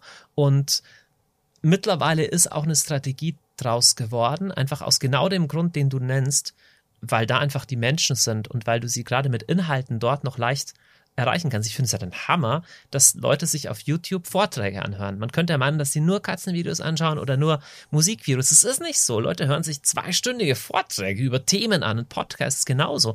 Ich finde es wunderbar, dass in einer Zeit, wo Leute natürlich auch weniger Bücher lesen und so, aber diese Sachfragen immer noch von Relevanz haben und eben sieht man ja auch auf YouTube, es gibt äh, Vorträge über, ja, existiert Gott oder nicht, die Millionen von Views haben. Also die Fragen sind relevant, aber oft sind wir gar nicht so sprachfähig und das finde ich eher schade. Was würdest du denn anderen Gemeinden empfehlen oder anderen christlichen Organisationen oder Kirchen, wie auch immer, die die sozialen Medien noch nicht entdeckt haben? Also erstmal an dem Thema kommt keiner vorbei. Jeder, jeder muss dahin. Aber das Problem geht tiefer und das ist das, was die sozialen Medien machen, ist, sie machen einfach nur sichtbar. Das ist genauso wie eine Marketingstrategie nicht ein gutes Produkt ersetzt. Ist die Frage, wen setzt du denn vor die Kamera? Also eine Frage, die ich auch schon Bischöfen gestellt habe. Okay, wie viele Leute hättet ihr denn, denen ihr zutrauen würdet, wirklich auf eine, auf eine sprachfähige Weise hier sich hinzustellen. Und wenn die sagen, ja, keine Ahnung, dann haben wir ein anderes Problem. Dann muss man nämlich überlegen, wie, woher kommen die, wie bilden wir die aus? Und ich glaube, dass das unglaublich viel mit Authentizität zu tun hat. Also Menschen, die von innen strahlen, weil sie was erlebt haben, weil sie für was brennen, die kannst du auch vor eine Kamera setzen, aber wenn die, wenn die technische Qualität auch nicht brillant ist, nicht so schlimm. Also das Katzenvideo, das mit einem echt schlechten Video Handy gemacht wird, 40 Millionen Views, wenn die Katze echt lustig vom Kühlschrank springt. Das heißt, ich würde dann das Technische gar nicht so überbewerten, weil oft sagen die Leute, ja, wir haben nicht das Geld um ein Riesenstudio, brauchst du nicht. Kann oft mit einfachen Mitteln was machen, aber wenn der Content stimmt und dann ist einfach die Frage, hast du fünf Leute, habt ihr zehn Leute, die wirklich brennen für, für, für euer Zeug, für eure Botschaft, für euren Glauben, die etwas zu erzählen haben, die sagen, hey, in meinem Leben funktioniert das, ich habe das erlebt und ich kann dir auch erklären, warum. Und da, glaube ich, liegt oft eher ein bisschen der Hase im Pfeffer. Und wie erklärst du dir dann, dass in jetzt so in der Branche oder auch in anderen Gemeinden häufig so dieses ja, das ist so die säkulare Welt, das machen so, das ist so das Böse da draußen. Wir machen mal lieber unseren Gottesdienst einmal die Woche und wir sind sehr heilig und so weiter und so fort. Wie erklärst du dir diese Berührungsängste, diese, diese Berührungsängste? Also ich, jetzt, mir fallen zwei Sachen spontan ein. Das eine, es ist auch ein Volkskirchenproblem. Also wenn du, wenn es dich gibt, egal ob jemand kommt oder nicht, weil du nämlich Kirchensteuer finanziert bist, dann hast du ein Problem. Das ist, also genauso stell dir eine Dönerbude vor, die bezahlt wird, egal ob jemand einen Döner kauft oder nicht. Warum solltest du eine Motivation haben, guten Döner zu machen? Ist ja eh egal. Und wir haben leider ein, ein, Kirchensteuersystem, das diese Kirchen am Laufen hält, egal ob Leute kommen oder nicht. Und das ist nicht böse Absicht dahinter, hinter den Pfarrern, sondern die lernen, die lernen das nicht. Und so ein System erhält sich dann selber am Laufen. Und da gibt's auch eine, eine, Ab, eine Abwärtsspirale von Qualität. Also warum soll ich mich anstrengen, ein Begrüßungsteam zu organisieren, neuen Leuten was zu erklären, was wir hier tun, irgendwie Kurse anzubieten, wo man das lernen kann? Warum soll ich das tun, wenn ich gar nicht davon ausgehe, dass neue kommen? Und dann das zweite Problem, das ich aber auch sehe, ist, ähm, wir haben hier im Gebetshaus, wir gehen sehr, sehr, sehr radikal von dem Konzept vom persönlichen Glauben aus. Also so, das, wie du vorher auch gesagt hast, es geht nicht in erster Linie darum, ob du da in einem Gebäude dich reinsetzt und was äußerlich ist, sondern hey, wie steht's wirklich um, um, um dein Herz? Was, was, was beschäftigt dich und so? Und wenn wenn das wirklich im, im, eigenen Herzen landet, dann durchzieht's automatisch das ganze Leben. Dann rede ich mit Arbeitskollegen darüber, dann merken Leute im Fitnessstudio oder keine Ahnung, oder Freunde merken irgendwie, hey, du bist ein bisschen anders und was machst du da? Und dann ergeben sich automatisch Brücken in andere Lebensbereiche rein. Nur, wenn das mit meinem Glauben, mit meinem Leben nicht wirklich was zu tun hat, sondern das schon abgekapselt ist, wenn ich sage, boah, ich weiß gar nicht genau, ich gehe da halt am Sonntag hin, aber es hat sonst mit meinem Leben nichts zu tun. Ja, dann ist es auch klar, dass du sagst, okay, die, die säkulare Welt ist unüberbrückbar weit entfernt. Und ich glaube, dass es, dass es ganz dringend ist, dass sich das ändert, aber es gibt auch schon viele, viele gute Projekte, die da auf einem guten Weg sind. Das, ähm, das haben wir nicht erfunden, das Thema. Mhm. Wie finanziert ihr euch denn? Also, ihr bekommt definitiv keine Kirchensteuer. Genau. Wie managt ihr das? Nee, wir, äh, wir finanzieren uns durch Menschen, die das gut finden, was wir tun. Und das ist überwiegend dann Spenden, aber es ist natürlich auch, dass wir Konferenzen oder Produkte auch auf den Markt geben. Aber das ist nur ein Teil davon. Also der größte Teil davon ist einfach Spenden. Das heißt nicht Unternehmen oder Großspender, Konzerne, sondern Tausende, Tausende von Menschen, die sagen, boah, genau das brauchen wir, das finden wir gut, dafür geben wir gerne was. Und das meiste Zeug, was wir raushauen, äh, geben wir auch gratis weg das bezieht sich ja auch auf dein Gehalt sozusagen, ne? Ja. in Anführungsstrichen. Du, Genau. Das heißt, Genau, ich lebe auch so. Das heißt, äh, alle Honorare, die ich bekomme, auch Bücher und CDs und so, das behalte ich alles nicht. Das gebe ich wieder weg. Und ähm, meine Familie und ich, wir leben auch nur von dem, was Leute uns einfach freiwillig schenken. Wie fühlt sich sowas an?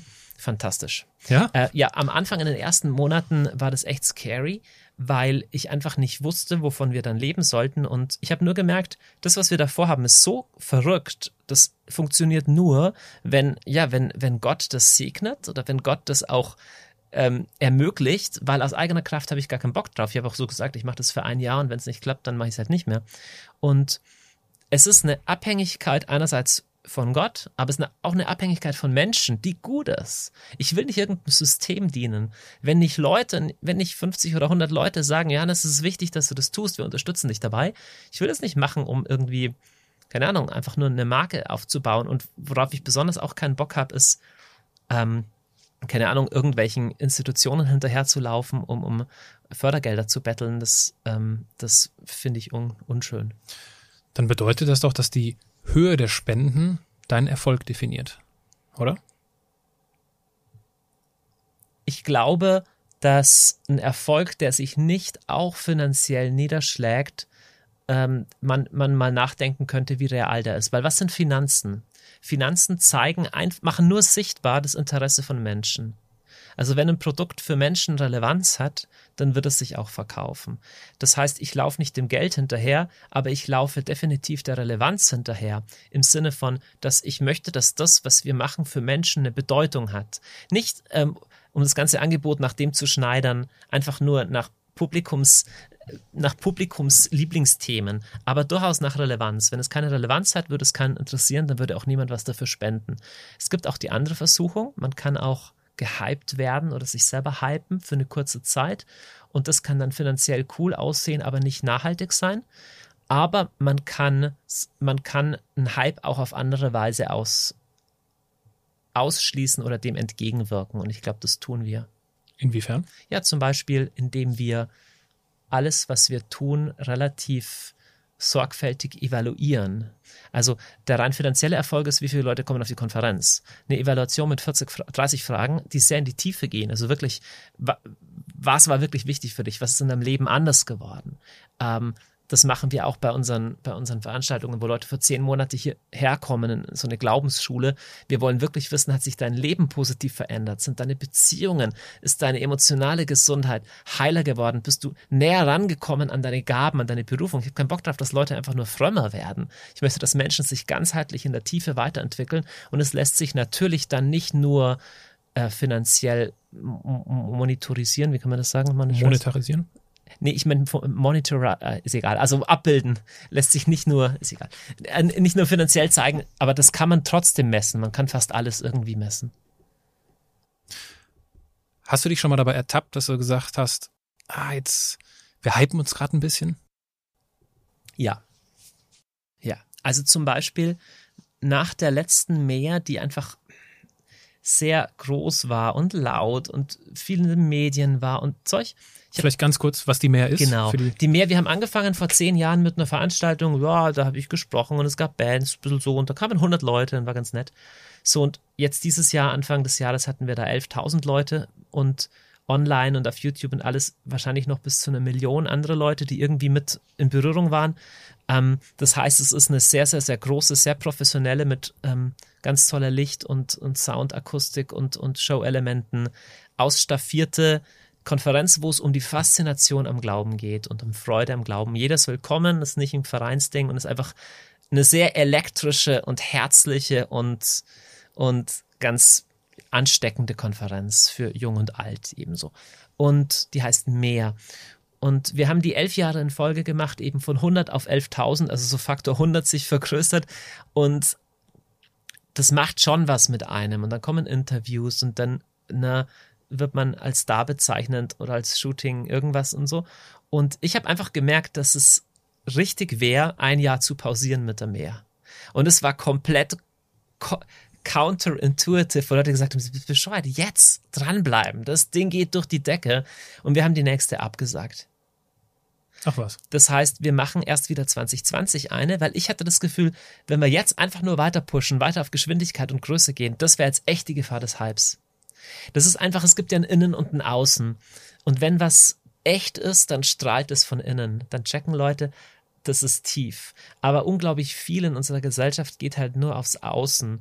Und die Gefahr kennt, die Gefahr hat jeder, jeder gute Künstler. Ne? So viel zu produzieren, dass die Qualität leidet.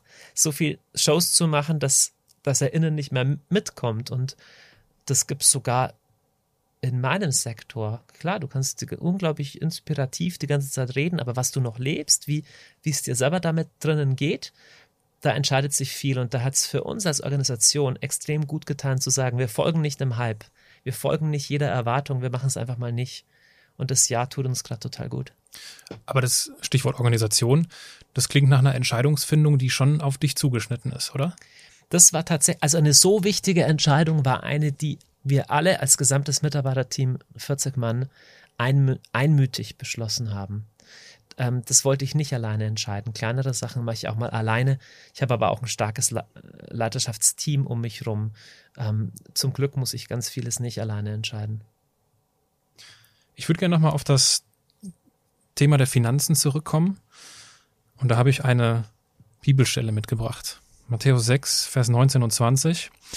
Darin heißt es, ihr sollt euch nicht Schätze sammeln auf Erden, da sie die Motten und der Rost fressen und da die Diebe nachgraben und stehlen. Sammelt euch aber Schätze im Himmel, da sie weder Motten noch Rost fressen und da die Diebe nicht nachgraben noch stehlen. Ich bin in meinem Leben damit aufgewachsen, dass Karriere machen, viel Geld verdienen, häufig negativ konnotiert war. Also der Mammon sozusagen, ne? das war so das Feindbild. Was gibst du jungen Menschen mit auf den Weg, wenn es um Karriere und Geld verdienen geht? Also das mit dem Mammon-Ding, ich finde das gar nicht so einfach, weil das ist dann leicht wie so ein Deckel, der draufkommt auf alle Innovation und mach was aus deinem Leben. Der Punkt ist, wenn du einfach nur Geld verdienen willst, ist die Wahrscheinlichkeit groß, dass du nicht reich wirst. Wenn du wirklich reich werden willst, löse ein Problem. Wenn du wirklich reich werden willst, finde eine Frage, die viele Menschen haben, ein Problem, das viele Menschen haben und finde eine ordentliche Lösung. Dann wirst du wahrscheinlich auch Millionär dabei. Ähm, ich, ich, ich weiß nicht, ob der Fokus einfach nur zu sagen ist, ich will viel, viel Geld machen, ob der wirklich zu was taugt. Also was Jesus hier nicht sagt, ist ja, ähm, du darfst nicht für das, was du, was du machst, Geld bekommen. Also ich glaube, dass Geld ein unglaublich guter Indikator dafür ist, dass du wahrscheinlich was richtig machst. Es gibt auch Korruption, es gibt auch manche Marktbereiche, die echt negativ sind, aber als Grundregel gilt es schon, dass Menschen Geld für das ausgeben, was Relevanz hat für sie. Und Jesus sagt, äh, im letzten hat eine Relevanz das, was ewig ist. Dann würde ich sagen, ja klar, ja klar. Also das, was Menschen wirklich Erfüllung gibt und glücklich macht und wirklich zum, zum Gelingen des menschlichen Lebens beiträgt, hat, hat die wichtigste Bedeutung. Und ich glaube, dass jede Wirtschaft und jede Karriere, die sich zum Mittelpunkt macht, dass Menschen das Leben von Menschen besser zu machen und zu bereichern, ich glaube, dass es bedeutend motivierter und auch kreativer ablaufen wird. Ich sehe das bei immer mehr jungen Leuten, bei Startups. Die Hauptmotivation ist nicht, ich will voll Kohle machen, die wollen was Sinnvolles machen. Hey, Leute steigen aus gut bezahlten Jobs aus, weil sie sagen, es macht keinen Sinn. Und sie, sie gehen zu einer NGO. Ständig höre ich das. Und sie machen ein Startup, wo sie sagen, aber es macht Sinn, weil es ökologisch nachhaltig ist oder weil es irgendwelche Leute empowert, die nichts haben und so. Wir Menschen sind gemacht für Sinn. Und ich würde ein paar Verse, wenn du weiterliest in Matthäus 6, 33, glaube ich, sagt Jesus, sucht zuerst nach dem Reich Gottes und alles andere wird dir dazugegeben. Und ungefromm, unfromm ausgedrückt heißt es für mich, mach das, was wirklich richtig ist, was echt Sinn macht, was echt in dir steckt und was das Gute ist. Mach das mit der größtmöglichen Exzellenz und die Wahrscheinlichkeit, dass es auch finanziell funktionieren wird, ist sehr hoch. Ja, Du kannst es auch total versemmeln oder wenn du wirklich der falsche, es gibt auch Pech, aber die Wahrscheinlichkeit ist sehr groß. Also ich würde einfach den Fokus umdrehen und sagen, und wenn du dann auch viel Geld verdienst, wunderbar, mach was Gutes mit dem Geld und wenn dazu gehört, dass du dir auch ein gutes Leben gönnst, ist wunderbar. Weißt du, Jesus spricht von diesem befreienden Gott, der es regnen lässt über Guten und Bösen. Er sagt, hey, ich habe nicht zu wenig Wasser da oben. Ich kontrolliere nicht. Oh, nur die Guten kriegen Regen, die Bösen nicht. Jesus kommt auf eine Party, wo sie allen Wein, den es gibt, schon weggesoffen haben. Und er sagt, das Erste, was sie brauchen, ist, ich erschaffe mal guten Wein. Das war das erste, erste Wunder im Johannesevangelium. Also Gott ist nicht knausrig. Und ich hasse diese falsche Armutsmentalität bei vielen Christen. Alles muss billig sein, alles muss umsonst sein, weil es ist ja für Gott. Das heißt, es muss schlechte Qualität sein. Du darfst dir auch nichts gönnen, weil, Vorsicht, Vorsicht. Hey, wir Menschen sind nicht nur geschaffen als Roboter, wir sind auch geschaffen zur Freude und zum Genießen. Und Gott hat uns so erschaffen. Er hat uns auch als komische Roboter erschaffen können, denen Wein nicht schmeckt. Stattdessen hat er uns erschaffen mit Augen, die Farben sehen können und eine Nase, die Parfums riechen können. Come on. Ähm, das alles gehört zum menschlichen Leben. Das spricht mir aus dem Herzen, weil ich habe das nie, ich habe mich nie damit identifizieren können, warum Christen immer arm sein müssen. Ich verstehe es auch nicht. Weil Geld ist für mich, und das ist natürlich dann eine Frage der, der Perspektive, wenn, wenn ich das Ganze unternehmerisch betrachte, ist das für mich eine Ressource. Na klar. Und wenn es darum geht, wie es ja in der Bibelstelle heißt, äh, Schätze im Himmel zu sammeln, dann kann ich doch wahrscheinlich noch mehr oder noch stärker Schätze im Himmel sammeln, wenn ich mehr Ressourcen auf dieser Erde habe. Also man sieht auf jeden Fall, auch im Neuen Testament, Geld ist überhaupt nicht negativ konnotiert. Normalerweise, sondern wenn dann Mammon. Und unter Mammon versteht, wenn ich es richtig sehe, sowas wie, also Mammon kommt von einem hebräischen Grundwort, das heißt Sicherheit. Das heißt, wenn du deine gesamte Sicherheit auf Geld baust, dann lebst du gefährlich, weil es gibt Dinge, die du nicht mit Geld kaufen kannst. Die Gesundheit deiner Beziehungen ist bedeutend wichtiger für deine emotionale Gesundheit und für dein empfundenes Glücksgefühl als das Bankkonto. Ist einfach nicht weise. Du findest in der Bibel so einen nüchternen Umgang mit Geld zu haben. Hey, wenn du viel hast, sei auch großzügig zu anderen, aber gönn dir auch was. Ist nicht per se schlecht. Es kommt darauf an, was du damit machst. Also ich sag, ich denke genauso wie du. Es gibt Lebensressourcen, zu denen gehört auch Zeit zu denen gehören auch Worte, auch deine körperliche Gesundheit und auch Geld. Und all das ist die Frage, was machst du damit? Und du kannst wunderbare Sachen damit machen. Ich würde noch gern wunderbare Fragen aus der Community aufgreifen und ich habe mir, ich habe mir im Vorhinein, Jetzt bin ich gespannt. ich habe mir im Vorhinein, ich habe ein bisschen nachgehorcht und ich kenne ja so meine Pappenheimer und äh, habe manchen Menschen äh, ja die Möglichkeit ge gegeben zu sagen, hier, ich spreche mit Johannes Hartl. Was wolltest du ihn schon immer mal fragen? Von Sabrina kommt die Frage. Hallo Sabrina. Was ich dich schon immer mal fragen wollte, inwiefern muss ich als Teil einer Gemeinde meine eigenen Träume, Bedürfnisse und Entfaltungsmöglichkeiten zurückstellen, um Gott zu dienen? Das ist eine total knifflige Sache. Es gibt nämlich zwei falsche Antworten drauf. Die eine falsche Antwort ist, du musst dich immer unterordnen, immer zurückstecken. Und die zweite, die, falsche, die zweite falsche Antwort ist, es geht nur um das, was du dir erträumst. Die Wahrheit ist schwieriger als das. Und die Wahrheit ist, du musst sehr, sehr, sehr feinfühlig sein. Oft, oft ist es gut, einen externen Ratgeber dazu zu holen der mal draufschaut und sagt, okay, wo tut dir es vielleicht mal ganz gut, dass du dich mal durchboxen musst, wie in der Firma auch. Du kannst nicht immer in jedem Job dich nur komplett 100 pro entfalten. Jetzt kommt's, wenn du dich aber nie entfalten kannst und wenn es keine Perspektive gibt, dich weiter entfalten zu können, dann solltest du gehen. Das heißt, muss dir alles an der Gemeinde schmecken, musst du in allem aufgehen, ohne auch mal sagen zu müssen, okay, ich beiße einen sauren Apfel. Nee, das ist nicht realistisch, dann wirst du nie eine Gemeinde haben. Aber wenn du merkst, ich, ich habe keine Luft zum Atmen, ich kann mich überhaupt nicht weiterentwickeln, da gibt's kein Match zwischen dem, was mir wichtig ist und meinen Gaben und dieser Organisation, dieser Gemeinde, dann tust du weder dir noch dieser Gruppe einen Gefallen, wenn du langfristig bleibst. Ich muss ehrlich gestehen, die Frage spricht mir aus dem Herzen, weil das ist meine Erfahrung gewesen. Ich war früher in einer äh, freikirchlichen Gemeinschaft, wo ich mit 14 Jahren ich habe dann eine andere Entscheidung getroffen als du, äh, mit 14 Jahren die Entscheidung getroffen habe, äh, ich möchte nicht mehr Teil dieser Gemeinschaft sein, weil ich gemerkt habe, und das in, zu dem Zeitpunkt natürlich total unbewusst, im Nachhinein lässt sich das jetzt äh, gut reflektieren und Klarheit finden, es ging immer nur um die Gemeinschaft. Und meine persönliche Entwicklung blieb auf der Strecke und es wurde mir sozusagen versucht vorzuschreiben, wie ich mich zu verhalten habe, wie ich, wie ich Karriere zu verstehen habe. Und das war immer ausgerichtet auf die Gemeinschaft. Es kam erst die Gemeinschaft und dann kam sogar auch erst die Familie. Wow. Etwas, was mich, was mich äh, damals mit Anfang der Teenagerzeit schon sehr äh, abgestoßen hat, ähm, und ich ohnehin dazu neige, ein sehr selbstbestimmtes Leben zu führen und ich dadurch meine Schwierigkeiten hatte. Deswegen kann ich die Frage sehr gut nachvollziehen.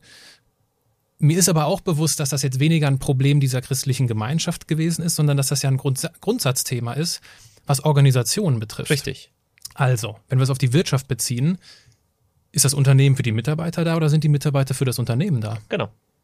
Und die Antwort ist im letzten beides, aber nur, wenn ähm, also wer sitzt am längeren Hebel? Ja, der Chef sitzt am längeren Hebel. Und wenn er will, dass am Schluss die Mitarbeiter auch für die Organisation da sind, das will jeder Chef, sonst gibt es keine Organisation, dann muss er erstmal das Individuum priorisieren und sagen, ich tue mein Möglichstes, dass du hier dich weiterentfalten kannst, dass du Möglichkeiten hast, dich weiterzuentwickeln. Und das ist tatsächlich definitiv auch meine Vision von Kirche. Eine Gemeinschaft, ein Unternehmen, eine Gruppe, die meint, das Individuum zu besitzen, hat schon verloren.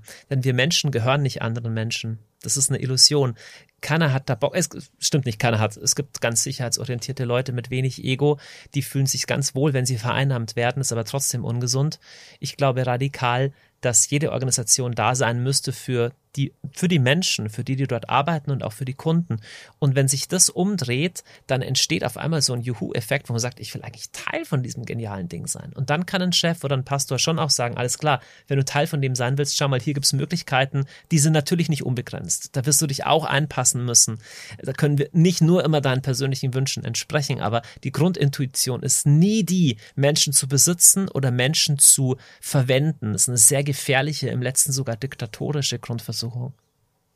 Vor allem, wenn es so weit führt, dass das Ganze unterbewusst geschieht, so dass es zwar gesagt wird, hier kann sich jeder frei entfalten, aber es eine solche unterbewusste Abhängigkeit besteht, die mich gar nicht mehr die, die gar nicht mehr die Frage in mir aufkommen lässt, was will ich jetzt? Weil ich die Frage immer frage, in, in, immer in Form Frage von, was will ich in Bezug auf die Gemeinschaft? Ja. Ich meine, es ist umso gefährlicher. Also wenn Religion ins Spiel kommt, sind nochmal andere Mechanismen, auch potenzielle Missbrauchsmöglichkeiten im Raum, weil einfach der Anspruch, da geht es um was ganz existenziell Wichtiges, riesengroßes. Deswegen gibt es Missbrauch, deswegen gibt es ähm, religiöse Manipulation.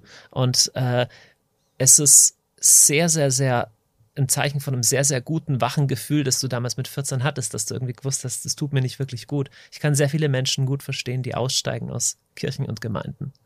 Und an der Stelle lohnt der Blick auch wiederum in die Wirtschaftswelt. Ne? Also so ein Richard Branson, äh, Multipreneur, Gründer von Virgin Records unter anderem, oder auch Gary Vaynerchuk, die sagen, ich bin für meine Mitarbeiter da. Mitarbeiter kommen zuerst und dann kommen auch erst die Kunden. Und ich glaube, da können die Führungskräfte in christlichen Gemeinschaften, was ja letztendlich einfach nur Führungskräfte sind, auch von anderen Führungskräften lernen. Ja klar, es geht ja um ganz ähnliche Fragen hier.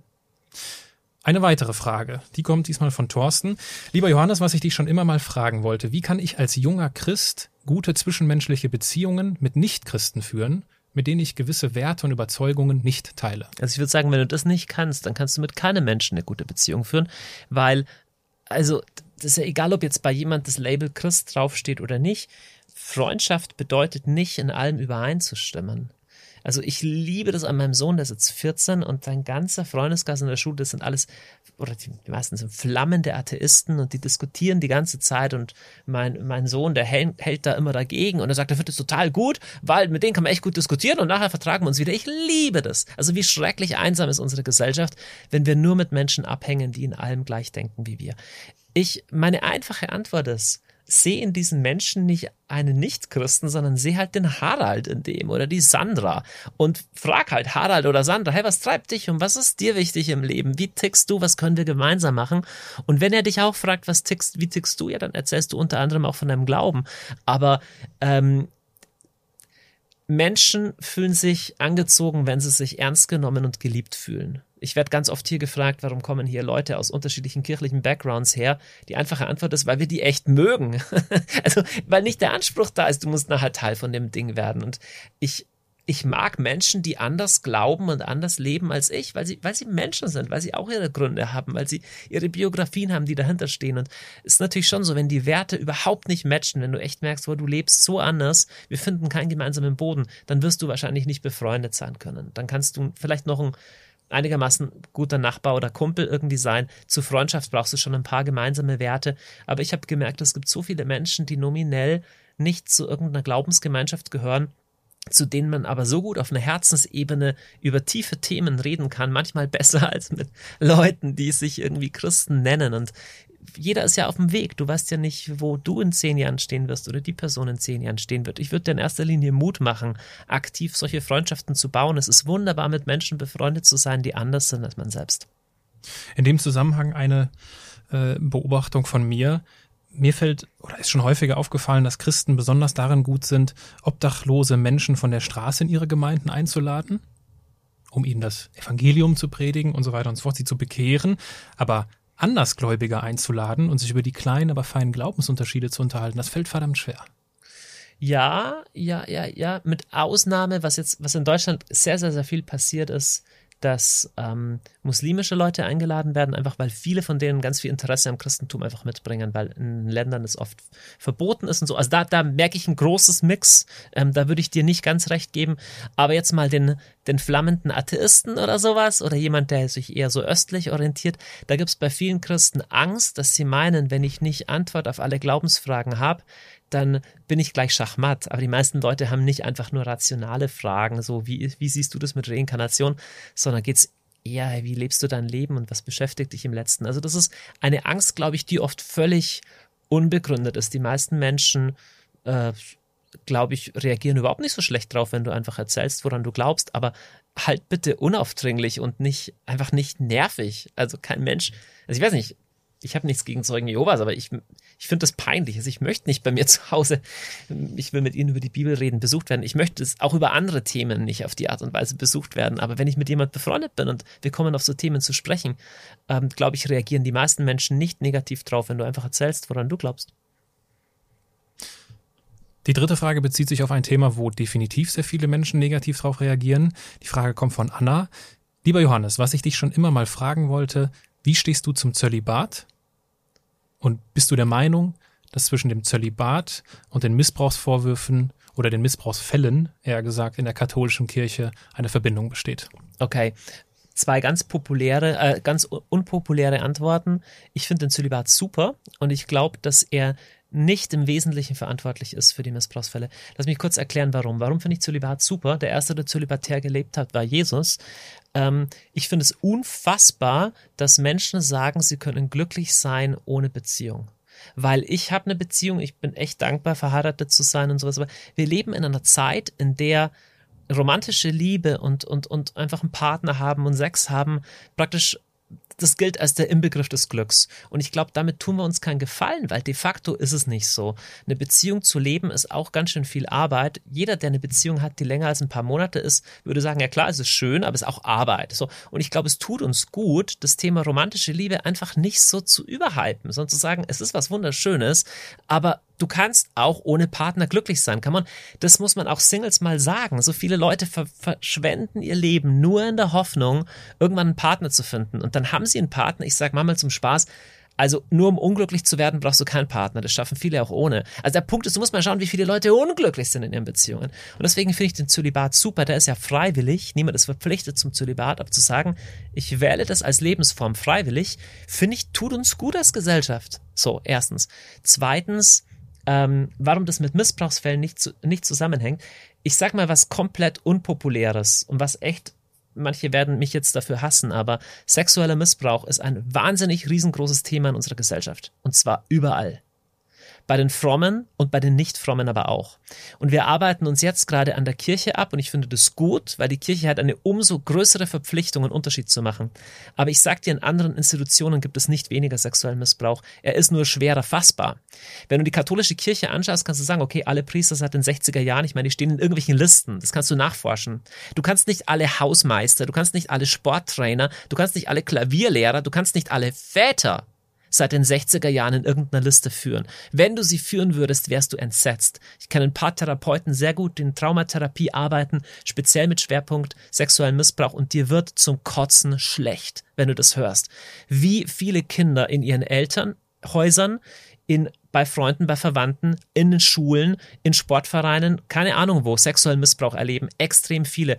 Und zwar leider auch in kirchlichen, aber eben genauso in nichtkirchlichen. Und deswegen glaube ich nicht, dass der Zölibat da den entscheidenden Unterschied macht, sondern dass es ein Grundproblem unserer Gesellschaft leider ist. Jetzt dass wir als Kirche aber fragen müssen, wie kann es sein, dass bei all dem Frommsein, bei all dem Beten, bei all dem vom lieben Jesus reden, wir trotzdem so gravierende Fälle haben, was läuft da im System falsch? Diese Frage brauchen wir. Diese Frage brauchen wir. Und dass Menschen, die zölibatär leben, umso, es umso wichtiger ist zu schauen, hey, lebt der eine integrierte und gesunde Sexualität als Single-Mensch?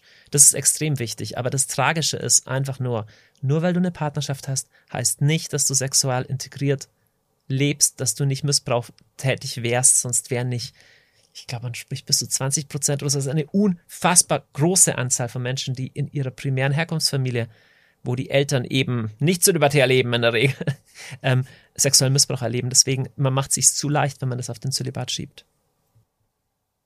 Jetzt gibt's ja, es gibt ja vor allem einen, das ist so, so, ein, so ein Klassiker, den, den, den hört man ja häufig auch im, im Internet, ist so dieses Argument, dass es keinen Gott gibt. Äh, angenommen, es gäbe Gott, warum gibt es dann so viel Leid auf dieser Welt? Das hat zwei Ebenen. Das erstmal, wenn jemand fragt, der selber im tiefen Leid ist und Schlimmes erlebt hat, dann werde ich mich hüten, dem einfach nur so ein Ding hinzuhauen. So eine, also der braucht im letzten nicht eine theologische Antwort. Wenn jemand einfach viel richtig Scheiße erlebt hat, dann kann ich es einfach verstehen, wenn jemand sagt, ich verzweifle. Das Problem ist, wenn es keinen Gott äh, gibt, gibt es trotzdem Leid. Du hast einfach nur noch weniger Hoffnung. Deswegen, ähm, Glaube heißt ja nicht wissen, dass alles Sinn macht, sondern hoffen, dass es einen Sinn gibt jenseits von all dem. Und der Punkt ist einfach, es gibt Dinge im Leben, die wir nicht verstehen und die schmerzvoll sind, aber von denen wir im Rückblick sagen, es war trotzdem irgendwie wichtig. Es gibt, ich frage immer wieder bei Vorträgen, ich frage Leute, wer von euch war schon mal in wirklich einer extrem schlimmen Situation? Da, fast jeder hebt die Hand. Dann frage ich ein zweites, wer von euch sagt aber rückblickend, dass euch die Situation trotzdem zum Guten gedient hat oder trotzdem nicht sinnlos war. Und dann heben fast genauso viele Leute die Hände. Und dann sage ich, okay, jetzt blickst du aber nur zurück auf ein paar Jahre. Keiner von uns hat sowas wie eine Vogelperspektive auf die ganze Welt oder aus der Ewigkeit. Wie werden wir nochmal bewerten, was auf der Welt ist aus der Ewigkeit? Ich weiß es nicht. Ich glaube, wir machen es uns zu leicht zu sagen, ja, alle Morde der Welt und so wird alles schon seinen Sinn haben. Das klingt naiv. Aber zu sagen, ich weiß sicher, dass es alles keinen Sinn macht, dass es da keinen Sinn und keine Antwort gibt, dafür haben wir keine Begründung. Das wissen wir nicht. Und die Hoffnung, die darf immer erlaubt sein zu sagen, es kann jenseits von allem Entsetzlichen, was es auf der Welt gibt, trotzdem Grund zur Hoffnung und Grund zur Perspektive auf einen Sinn hin geben. Das ist im letzten das, was der Glaubende sagt. Der Glaubende sagt nicht, ich nehme das Leiden nicht ernst. Ganz im Gegenteil. Angenommen, dein Leben wäre eine Bibelstelle. Welche wäre es?